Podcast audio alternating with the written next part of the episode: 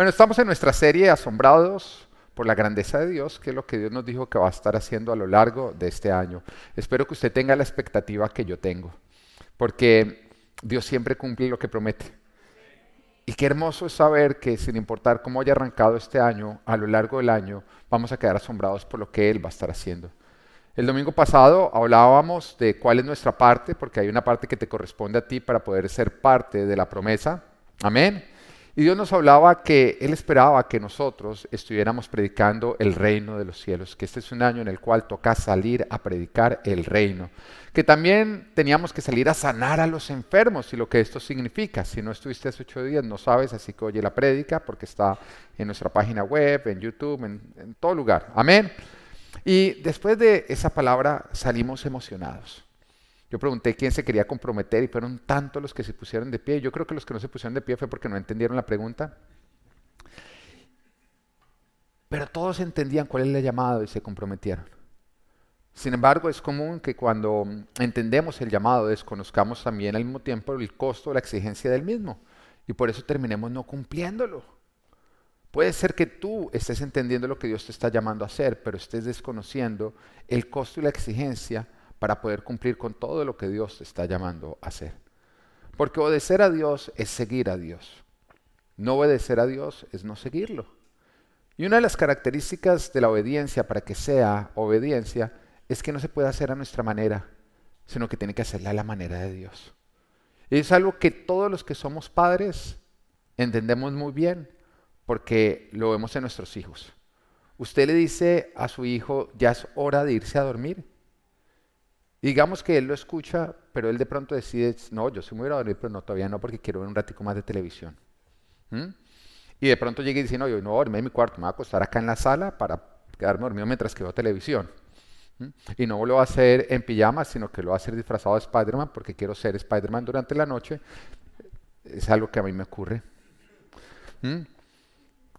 Y se queda ahí dormido. La pregunta es, ¿obedeció este hijo aun cuando se durmió, que fue la instrucción que se le dio?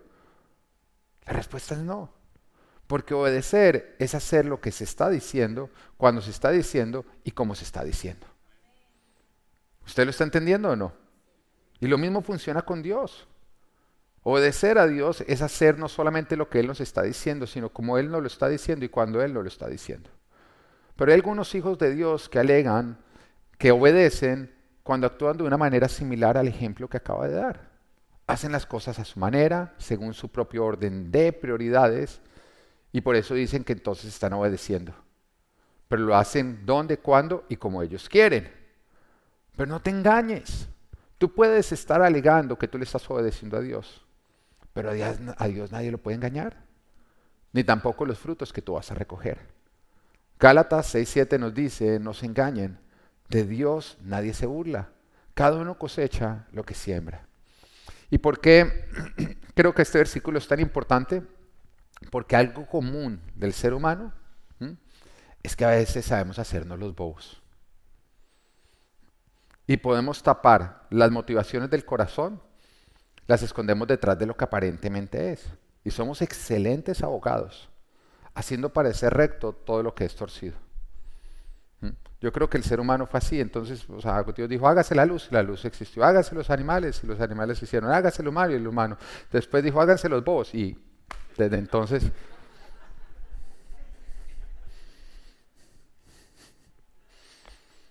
Pero ya que tú te has comprometido a seguir a Jesús y a cumplir tu parte, es importante entender cuál es su manera, cómo se debe obedecer a Dios, cuándo, dónde. Y la palabra nos dice en Lucas capítulo 9, versículos 57 al 62, que justamente es donde nos está hablando de personas que dicen querer obedecer al, Señor Jesús, quererlo seguir. Y, vemos ciertas características donde Jesús está diciendo, eso no es seguirme, eso no es obedecerme, dejen de hacerse los bobos, vamos a hacerlo de una manera correcta. Y dice así, iban por el camino cuando alguien le dijo, te seguiré a donde quiera que vayas. ¿Te, te suena parecido? ¿Alguna vez le has dicho a Dios, Señor, usted mándeme que yo voy? ¿Mm? Lo que tú me digas, pídeme lo que quieras y te lo entrego. Si quieres arrancamos por mi suegra, perdón. Yo amo a mi suegra, nunca la entregaría.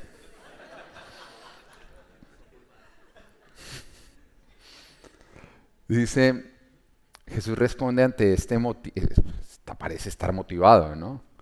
Dice, las zorras tienen madrigueras y las aves tienen nidos, le respondió Jesús, pero el Hijo del Hombre no tiene dónde recostar la cabeza.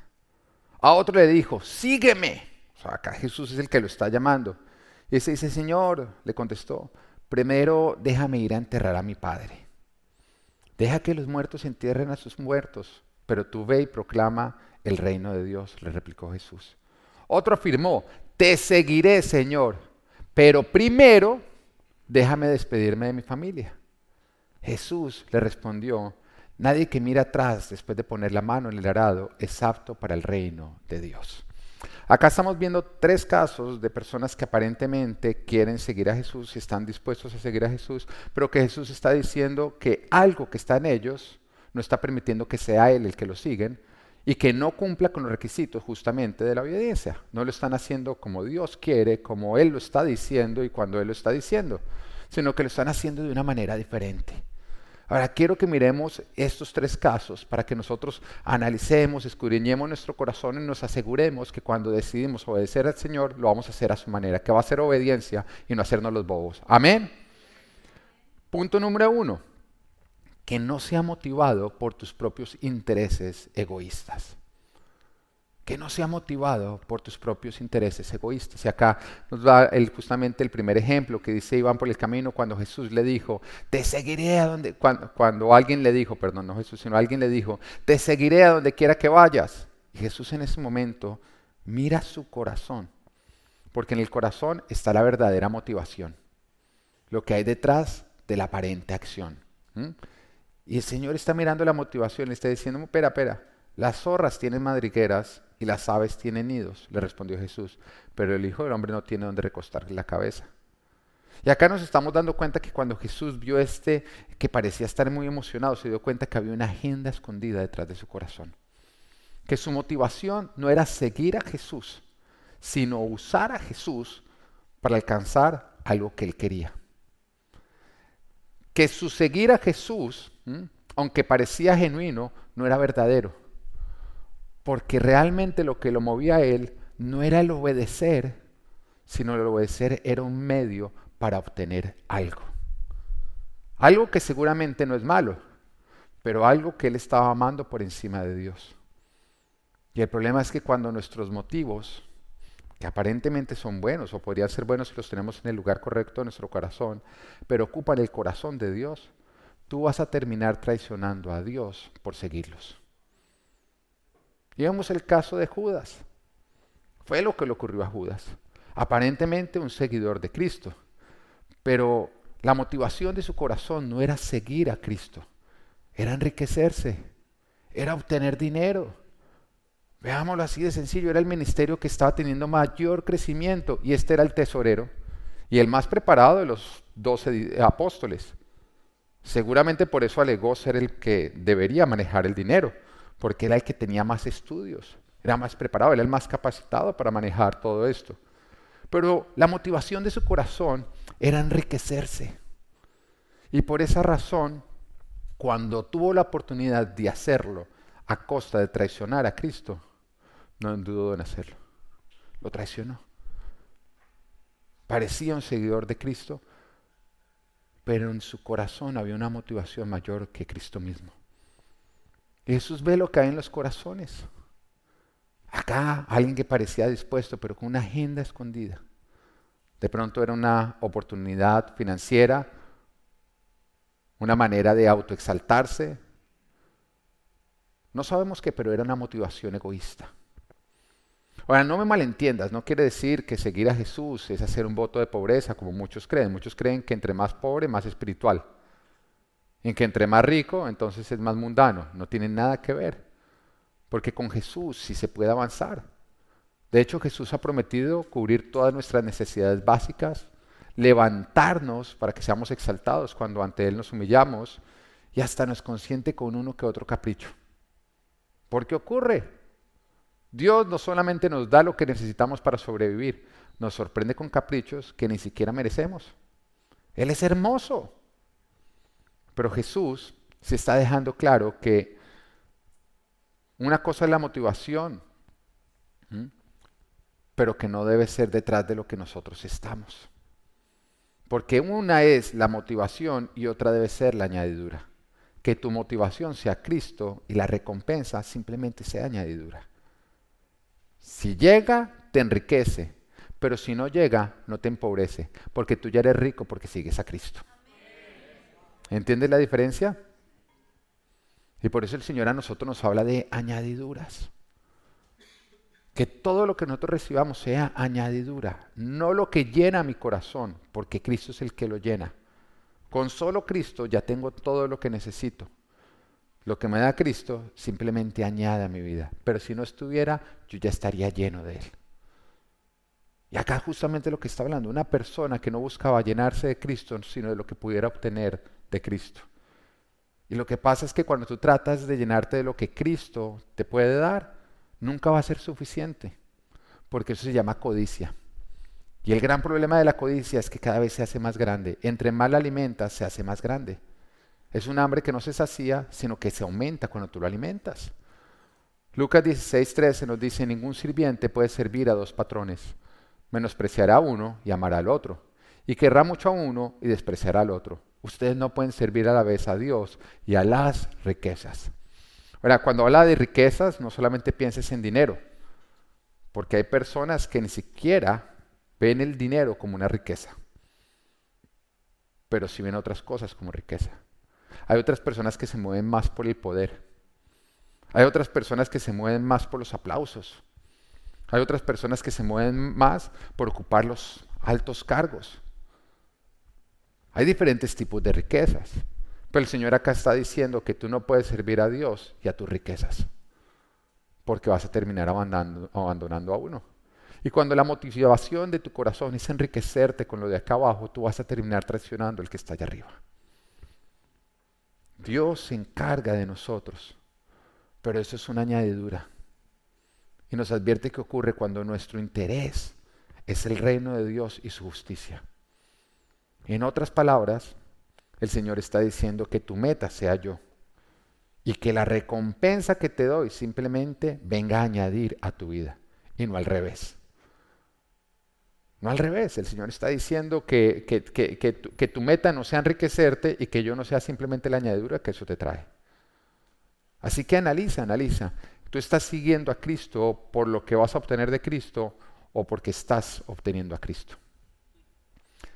¿Qué pasaría? ¿Qué pasaría si Dios no te diera aquello que tú anhelas con todo tu corazón?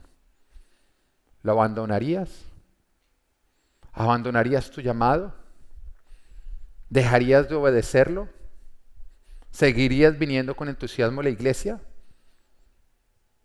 ¿Qué pasaría si el Señor, que Él conoce cuál es el anhelo de tu corazón, eso que tú deseas con todo tu corazón que ocurra, qué pasaría si el Señor te dijera, nunca va a ocurrir, pero puedes seguirme?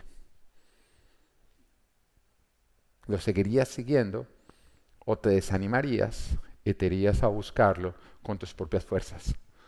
Porque eso es lo que está evidenciando que está ocupando el primer lugar de tu corazón. Aquel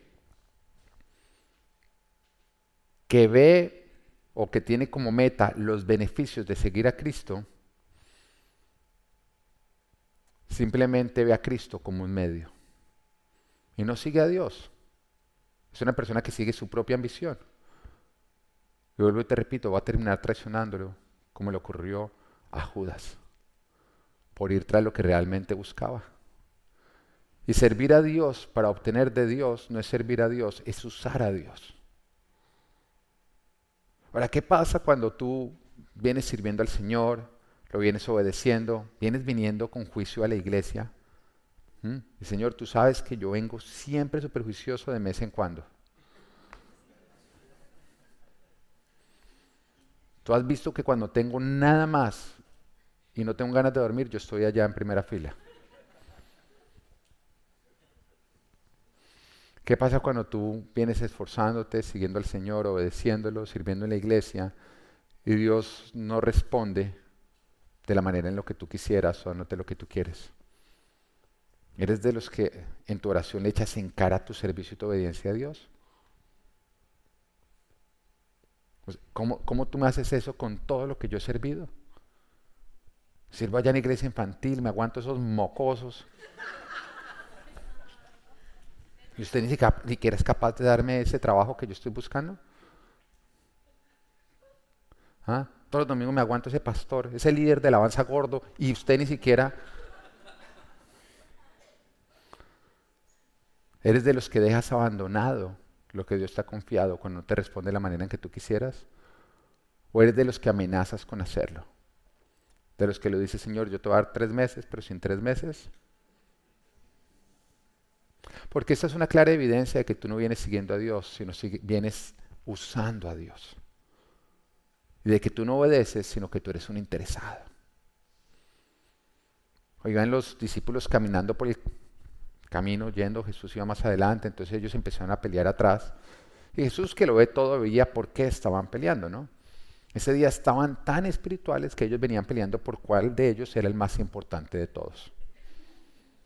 Entonces pues, Pedro cogía y decía, yo fui el primero, el primero que solté las redes. ¿Ah? Y Juan, Andrés y Jacob le decía, pero otros también la soltamos. Sí, pero yo la solté primero. Fui el primero en confesarlo. Ah, ah. Y todo así, el primero en traicionarlo. Perdón. Y empezaron entre todos a pelear cuál debía ser el más importante de todos. Seguramente se sacaban en cara lo que habían dejado por estar ahí, cómo lo que ellos habían aportado había catapultado el ministerio del Señor. Y entonces haber una guerra por cuál de ellos era el más importante, porque qué triste que para nosotros no sea suficiente avanzar, sino que sea necesario avanzar más que el de al lado. Y la competencia con el de al lado es una, mucho, es una clara manifestación de la inmadurez del hombre. Y venían así peleando por cuál era el más importante, mostrando que había una gran motivación en su corazón por ser el más importante de todos, por honores, por, por autoridad, por mandar, por todo ese tipo de cosas que no te pasan a ti y a mí, ¿no es cierto? Y peleaban y en un momento Jesús los llamó y los dice en Marcos capítulo 9 versículo 35. Entonces Jesús se sentó, llamó a los doce y les dijo, si alguno quiere ser el primero, que sea el último de todos y el servidor de todos. Y, otra parte en los evangelios llama a un niño y le dice, este es el más importante de todos. Qué piedra la que les debió haber dado a algunos, ¿no? Si ese acaba de llegar.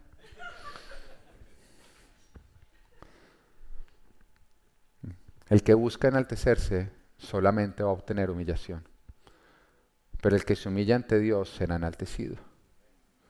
A tu obediencia, tu servicio, no debe ser motivado por obtener honores, títulos, ordenamientos, aplausos, sino debe ser una manera de humillarte para reconocer que Jesús es Rey. Hay algunos que cuando sirven, al final van a recoger los aplausos. Y cuando no los recogen, entonces no, no valoran mi servicio. Fresco, el de arriba aplaudió. El de arriba aplaudió. De los, además que lo que más aplaude Dios es lo que no aplaude el hombre. Ese servicio que tú haces cuando nadie lo está viendo y nadie lo está valorando, pero Él está ahí, Él está diciendo, esto es una verdadera adoración. No sigas a Jesús por lo que vas a obtener, porque si no lo recibes, dejarás de seguirlo. Ahora, ¿qué quiere decir seguir a Jesús? quiere decir que tú haces tu propósito de vida Jesús. Tu propósito de vida es Jesús. Y todo lo que obtienes aparte de Jesús es simplemente una añadidura. Viene a añadir a tu vida, pero no viene a dar propósito a tu vida. No viene a dar propósito. es, es, común que, que, nosotros sintamos esos vacíos cuando, cuando no obtenemos lo que queremos, porque te voy a ser sincero, yo recuerdo sentirlos mucho con los afanes, cosas que me tocó esperar por un tiempo. Ser pastor, siempre fue mi sueño ser pastor. Casarme, a mí me tocó esperar unos largos tres meses a que ocurrieran. Así que, joven soltero, yo te entiendo. Tener hijos. Esperamos ocho años con mi esposa.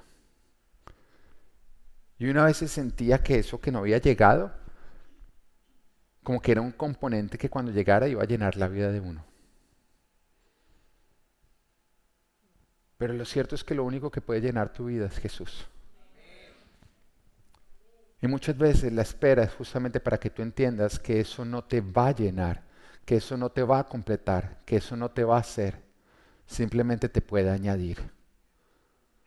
Pero aquel que no llena su corazón de Cristo, sino lo hace de lo que obtiene, siempre va a andar con hambre, siempre va a andar buscando más, nunca va a disfrutar lo que Dios le da, porque no va a estar mirando lo que obtiene, sino lo que hace falta para sentirse lleno. Y hoy el Señor te dice que aquello que tú quieres no sea lo que estás buscando usar para completar tu vida.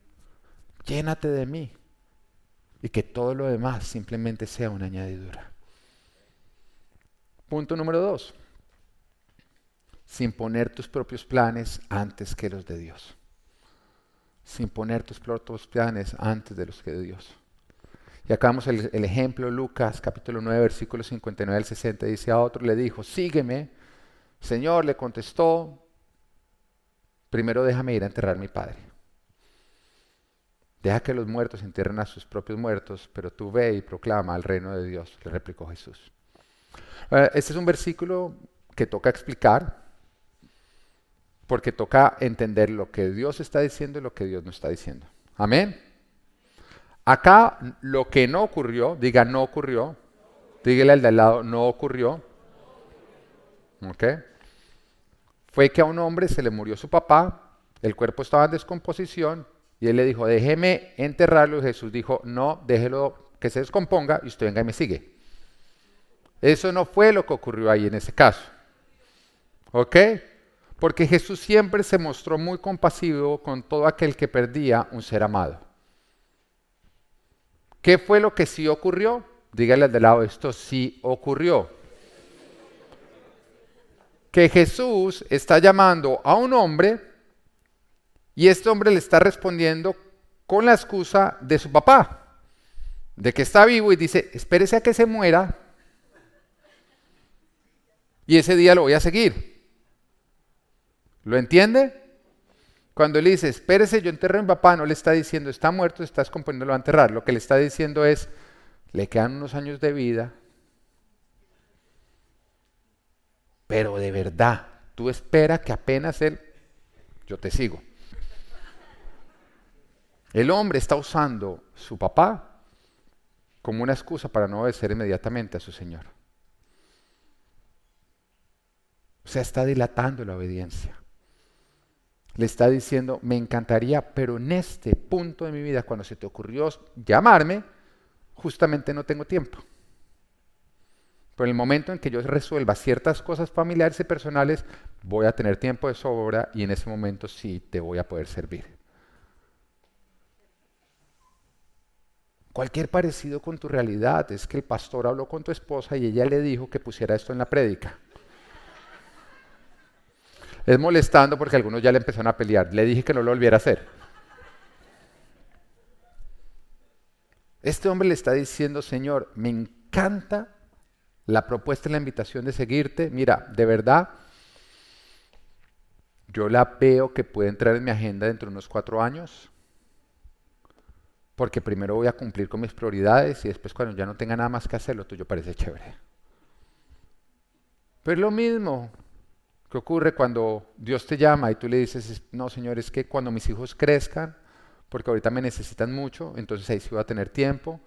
Cuando termine la universidad, porque ahorita me exige mucho, entonces ahí sí puede que tenga tiempo. Espérate, yo pago las deudas, porque ahorita me toca trabajar los domingos, pero cuando pague las deudas voy a tener que trabajar menos. Además, a la larga es tu culpa, porque ¿por qué no me estás dando la plata para pagar las deudas? ¿Mm? O cuando te dicen, no, espérate, me vuelvo rico, y entonces no voy a tener que trabajar, entonces voy a tener tiempo. Espérate que mi negocio reviente y se maneje solo, y entonces voy a tener tiempo. Cuando tenga más tiempo, ahora no tengo tiempo. O espérate que se acabe el COVID y me sienta seguro, y entonces voy a tener tiempo. Pues espérate que sea más viejo porque es que ahorita tengo que disfrutar la juventud. Yo me voy a comprometer después de pasarla rico. Cuando Dios te llama, no debe haber nada más importante para ti que obedecerlo. Y debe hacerse inmediatamente. Ahora, toma eso que te está ocupando mucho. Que tú crees que no puede esperar y que tú estás usando como una excusa para hacer a Dios esperar. Tómalo. Y entiende que si Dios te está llamando en ese momento, quiere decir, deja de hacer eso y ven a mí. Pero es que, pero nada, ven a mí. Porque a veces nos parecemos tanto a nuestros hijos. Uno los llama ya a dormir. Momento, pues que está en la mejor parte de, Spider-Man. Oiga, ese Spider-Man sí que es la embarrada, ¿no? ¿Ah? Y ellos creen en ese instante que eso que están haciendo es tan importante que es razón suficiente para desobedecer lo que uno les dijo. Y uno como papá y como autoridad, uno sabe que es rebeldía o no. Que nunca, nunca puede estar primero un capricho, algo personal, que el obedecer una instrucción que viene de uno. ¿Usted lo sabe o no? Y usted que es jefe lo sabe con sus empleados, ¿o no? Que cuando usted da una orden, es una orden. Pero cuando Dios habla, le sacamos excusas y lo ponemos a él a esperar. Pero ya voy. Que, oye, ¿qué es este tema con el español? Ya voy significa más adelante, más tarde. Ya voy, pero significa, usted le dicen ya voy, quiere decir espere o no. ¿Ah? Así somos los latinos. O sea, si usted analiza qué significa ya voy, quiere decir que usted está caminando hacia allá. Pero cuando usted le dicen ya voy, usted sabe que lo van a poner a esperar o no. No, que ya va.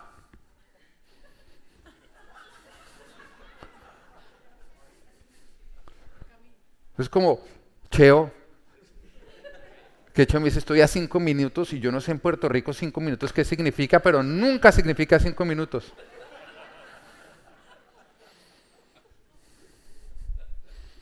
Puede significar cualquier cosa. Entonces yo le digo, ah, ok, ya vienes.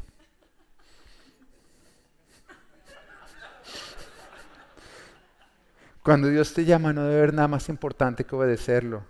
Deja las disculpas, deja de posponer la obediencia. Deja de creer que porque altera tu agenda, tus prioridades y tus planes, entonces tú puedes decirle a Dios, espere que ya voy, en cinco minutos. Porque esa es una evidencia de que Dios no es lo primero en tu vida, de que tú eres primero y Dios es segundo. Es una evidencia de que tú no sigues a Jesús, que tú quieres que Jesús te siga a ti. Cuando Dios te llama, tu respuesta no puede ser primero déjame y después te sigo, sino que cuando Dios te llama, tu respuesta a todo lo demás tiene que ser primero atiendo a Dios, así que tú espera. Porque si Dios no es lo primero en tu vida, Dios no es tu Dios. Si Dios no es lo primero en tu vida, Dios no es tu Dios. Lo que nos lleva al punto número 3. Yo se le dije, hubiera venido Carlos, esta prédica le hubiera hablado hartísimo a él o no. A nosotros no. Punto número 3. Sin mirar atrás, devolviéndote a lo que ya has dejado sin mirar atrás, devolviéndote a lo que ya has dejado. el Señor dice que nuestra fe no puede ser como las olas del mar, porque usted se da cuenta que no hay nada que amenace más como la hora del mar. Bueno, ¿usted alguna vez se ha hecho cerca de la ola del mar y usted cree que lo va a mojar? Y es como que lo amenaza todo el tiempo que usted está. Va, va, va, y se devuelve. Va, va, va, y se devuelve. Y muchas veces somos así con el Señor. Arrancamos, pero para devolvernos. Arrancamos, pero para devolvernos. En Lucas 9, versículos 61 y 62 dice, otro afirmó, te seguiré, Señor, pero primero déjame despedirme de mi familia. El que mucho se despide es porque no se quiere ir. Jesús le respondió, nadie que mira atrás después de poner la mano en el arado es apto para el reino de Dios. ¿Sabe qué quiere decir esto? Esto quiere decir que este hombre no es que no se hubiera despedido, es que ya se había despedido y en el camino empezó a hacerle falta y dijo, Pere, otra vez me devuelvo a despedirme. Ya había arrancado, ya se había ido y estaba nuevamente volviendo atrás a lo que él había dejado. Había un apego que él no quería solucionar cortando su, ombligo umbilical, sino más bien devolviéndose a estar. Ahora, seguir a Jesús es haber dejado varias cosas.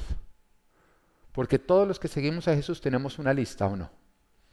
Uno tiene lista de amistades que uno tuvo que dejar. Ahora, si usted no tiene lista es porque usted todavía no lo está siguiendo. Porque en el momento que uno empieza, uno empieza a darse cuenta en el camino cosas que el Señor dice, mm, mm, mm, amistades, hábitos, lugares, prácticas que uno tuvo que dejar. Al fin y al cabo, la palabra nos dice que ser sus discípulos es negarnos, tomar nuestra cruz y seguirlo todos los días que nos tocan hacer de nuevo, que no podemos seguir siendo los mismos, que nos toca ahora andar en luz, que ya no podemos andar en la oscuridad. Y que si somos amigos de Él, tenemos que ser enemigos del mundo, porque Él lo advierte, la amistad con el mundo es enemistad con el Señor. Pero también hay cosas que nosotros dejamos que no son necesariamente pecado, pero que sí hacen referencia a una antigua vida a nuestro Egipto, de cual el Señor a nosotros nos sacó. Y vuelvo y te lo aclaro, no necesariamente son pecado. Ante los ojos del hombre podrían hasta verse bien. Y acá hay algo que yo te tengo que decir a ti. Hay cosas que no parecen malas, nadie las ve como malas, pero son malas. ¿Por qué? Porque Dios a ti te ha dicho que no. Hay cosas que uno sabe, yo, yo te voy a contar algo acá, propio mío, y es, varias veces yo he intentado meterme en negocios y el Señor a mí me ha hablado algo específicamente, me ha dicho, no, no te puedes meter en ningún negocio, no quiero que hagas ningún negocio. Quiero que te dediques, que dediques 100% al ministerio que yo me voy a encargar de ti. Es algo que mi esposa y yo sabemos porque varias veces hemos estado a punto de invertir en algo pensando en el futuro, pensando en los hijos, que si yo te dijera a ti, tú dirías, oiga, pastor, eso es ser fiel con lo que Dios le ha dado o no. Pero Dios en ese específico momento me dice a mí, no, tú no lo puedes hacer. Ahora, ¿quiere decir que ningún pastor lo puede hacer o que ningún creyente lo puede hacer? No, quiere decir que Dios en mi relación me ha dicho, Pedro no lo puede hacer. Ahora, si yo lo hiciera, todos ustedes dirían, hasta lo aplaudirían, bien. Pero en el fondo del corazón yo sé que estoy desobedeciendo porque aunque no parezca malo, es malo porque me lleva a mí a rebelarme directamente contra una instrucción que Dios me ha dado. Y todos nosotros tenemos esas cosas que cuando nosotros lo pasamos por el filtro humano, no estoy haciendo nada malo, pero que cuando nosotros somos sinceros con Dios, sabemos que estamos desobedeciendo. Hay ciertas cosas que ni siquiera son pecado, pero que representan algo que Dios ya nos llamó a dejar y que nosotros sabemos que si volvemos a eso, estaríamos desobedeciendo a Dios. Ahora, para el apóstol Pedro, ¿qué era? Pescar peces. Pescar Y todo buen cristiano sabe que un cristiano no va de pesca.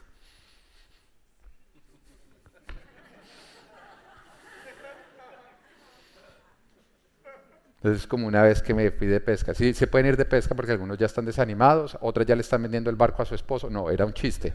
¿Ok? Pero una vez nos fuimos a pescar y puse la foto de yo pescando y la monté en el Facebook. ¡Ay, qué buena tarde! Y alguien me, me puso disque torturador de animales. Vea, yo quedé como sorprendido, como de verdad. Y la persona que lo puso trabaja en Pest Control, qué descaro, ¿no? Bueno, pero cierra la anécdota, esta no tiene ninguna enseñanza bíblica, ¿ok? Para Pedro, volver atrás era volver a la pesca de peces. Algo que él sabía hacer muy bien, que hizo durante mucho tiempo, pero que fue de donde Jesús lo llamó. Y donde a lo que él volvió después de haber negado a Jesús. Pero ¿por qué era tan grave volver a la pesca de peces?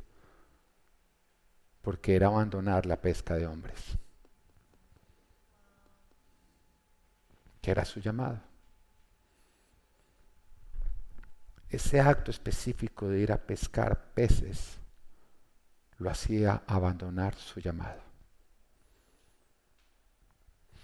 Hay cosas que pueden parecer tan sencillas, tan insignificantes y tan buenas, pero que están supremamente mal porque cuando tú estás allá estás abandonando tu llamado.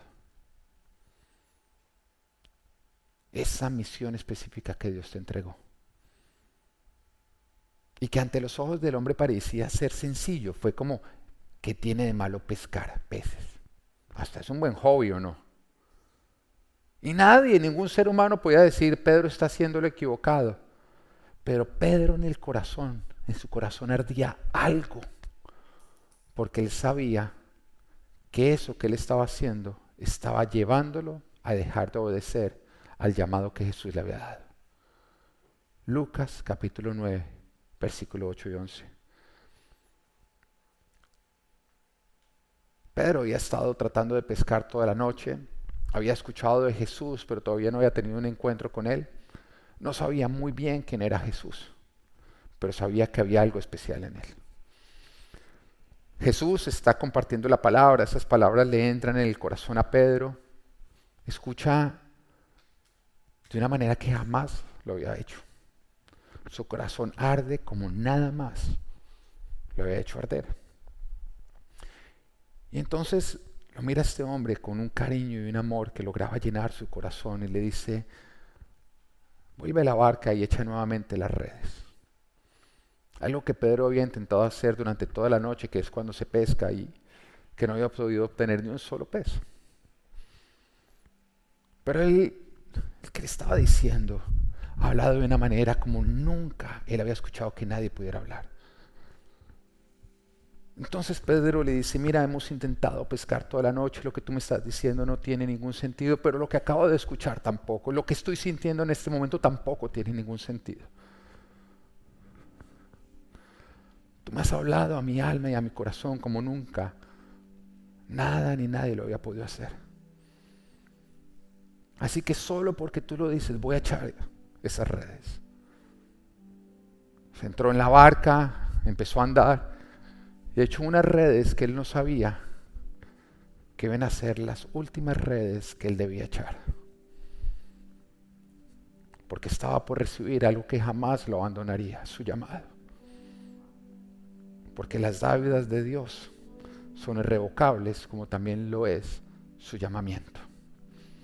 Nunca te abandona siempre te acompaña. O lo sigues o te va a incomodar toda tu vida. Y en ese instante las redes se empezaron a llenar de tal manera que cuando empezaron a meterlas dentro de la barca, esta amenazaba con hundirse. Entonces tuvieron que hacer señas para que viniera otra barca a ayudarlos y las dos barcas quedaron completamente llenas. Al ver esto, Simón Pedro cayó de rodillas delante de Jesús y le dijo, apártate de mí, Señor, soy un pecador. Es que él y todos sus compañeros estaban asombrados ante la pesca que habían hecho, como también lo estaban Jacobo y Juan, hijos de Zebedeo, que eran socios de Simón. No temas desde ahora serás pescador de hombres, le dijo Simón, le dijo Jesús a Simón. Así que llevaron las barcas a tierras y dejándolo todo siguieron a Jesús. Este fue su llamado, lo que él debía hacer si estaba dispuesto a obedecer. Los peces, los peces eran su antigua vida, lo que él había dejado lo que él debía rendir. Y volver a la pesca, aunque era algo en lo que Pedro era bueno, que no parecía malo, era dejar de seguir a Jesús porque era dejar de obedecerle. Y Pedro estaba volviendo atrás, de pronto por la culpa de haber negado a Jesús, de pronto porque se sentía descalificado, de pronto porque se negaba a perdonar o a perdonarse, de pronto por la frustración que había tenido que enfrentar en su pasado. Puede ser tu caso. Puede ser que por todas estas razones tú hayas abandonado tu llamado y hayas vuelto a los peces. O de pronto es por el apego al mundo, a lo pasado, o por ceder a presiones. Pero hoy el Señor te habla de lo que Él registró en su palabra en Romanos 11.9. Porque las dádivas de Dios son irrevocables, como lo es también su llamamiento. Esto quiere decir que a pesar de los errores que has cometido o que otros puedan haber cometido, tu llamado sigue vigente. Pero también quiere decir que no hay excusa para abandonar tu llamado y que hacerlo es revelarte. ¿Cómo espera Dios que tú le obedezcas? Muy sencillo. Él espera que tu respuesta a su llamado no sea motivado por tus propios intereses egoístas. Él espera que obedezcas inmediatamente y sin seguir posponiendo o procrastinando, sino más bien dándole a Él el primer lugar. Él espera que tú obedezcas sin mirar atrás, devolviéndote a lo que ya has dejado. Esto es, asombrados por su grandeza, lo que cuesta seguir a Jesús y que Dios te bendiga.